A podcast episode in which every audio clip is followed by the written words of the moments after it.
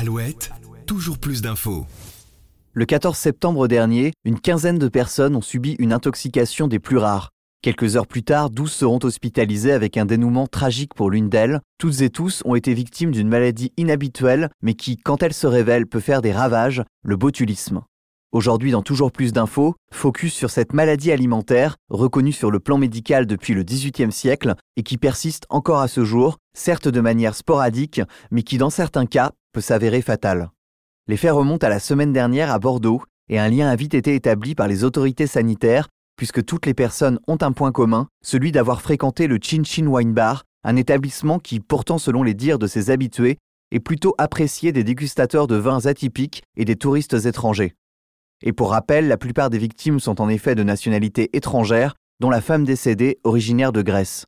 L'enseigne, ouverte il y a 5 ans, proposait dans son menu des conserves et bocaux uniquement faits maison, et les aliments suspectés sont à ce stade des sardines faites maison par le restaurateur lui-même, indique dans un communiqué la préfecture de Nouvelle-Aquitaine et l'Agence régionale de santé.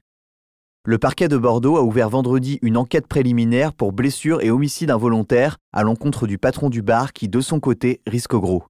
Lui qui avait reconnu avoir possédé ce lot de sardines stérilisées qui, à l'ouverture, présentait selon ses mots une forte odeur, en cours jusqu'à 3 ans d'emprisonnement et 45 000 euros d'amende. Mais que retenir de cette maladie? Selon sa définition, le botulisme est une affection neurologique provoquée par une toxine très puissante produite par la bactérie Clostridium botulinum. Cette dernière se développe dans des aliments mal conservés, comme ceux servis au Chin Chin Wine Bar. Cependant, une fois la transmission alimentaire effectuée, la maladie ne peut pas se transmettre d'un individu à un autre. Les toxines botuliques sont neurotoxiques, cela signifie qu'elles agissent directement sur le système nerveux. Les premiers symptômes ressentis sont une fatigue marquée, une faiblesse et des vertiges. Ils sont habituellement suivis de troubles de la vision, d'une sensation de bouche sèche et de difficultés de déglutition et d'élocution. Des vomissements, de la diarrhée, de la constipation et un gonflement abdominal peuvent aussi se manifester. Cependant, il n'y a ni fièvre ni perte de conscience. Ces symptômes apparaissent 12 à 36 heures après l'exposition et durent de 4 heures à 8 jours. C'est précisément ce qui est arrivé dans le cas des victimes du bar bordelais. Dans le monde, si la maladie demeure rare, quand elle survient, son taux de mortalité peut cependant être élevé. Il était d'ailleurs le plus fort aux États-Unis à la fin du 19e siècle, coïncidant avec l'apparition des premières conserves industrielles. Il a ensuite chuté en deux temps, à la fin des années 20 avec l'amélioration des procédures industrielles et au début des années 50 avec les soins intensifs et l'apparition des techniques de réanimation. Les principaux aliments responsables de botulisme varient selon les habitudes culturelles alimentaires. En Pologne, Allemagne et France, les viandes conservées, fermières, artisanales ou familiales sont majoritairement en cause, mais sont à l'image des spécialités locales et régionales. Le jambon en France par exemple, selon certaines régions, alors qu'en Russie ou au Japon, le botulisme est surtout décelé dans des poissons fumés ou marinés. Avec une prédominance aux États-Unis, où on le retrouve dans les conserves de légumes, haricots, maïs ou encore champignons. Et si la maladie s'adapte aussi bien aux spécialités alimentaires des différents continents, c'est qu'il existe plusieurs types de botulisme. Répartis en sept types de toxines, désignés par des lettres allant de A à G, la maladie humaine est due au type A, B, E et rarement F, et la maladie animale est surtout due au type C, D et E.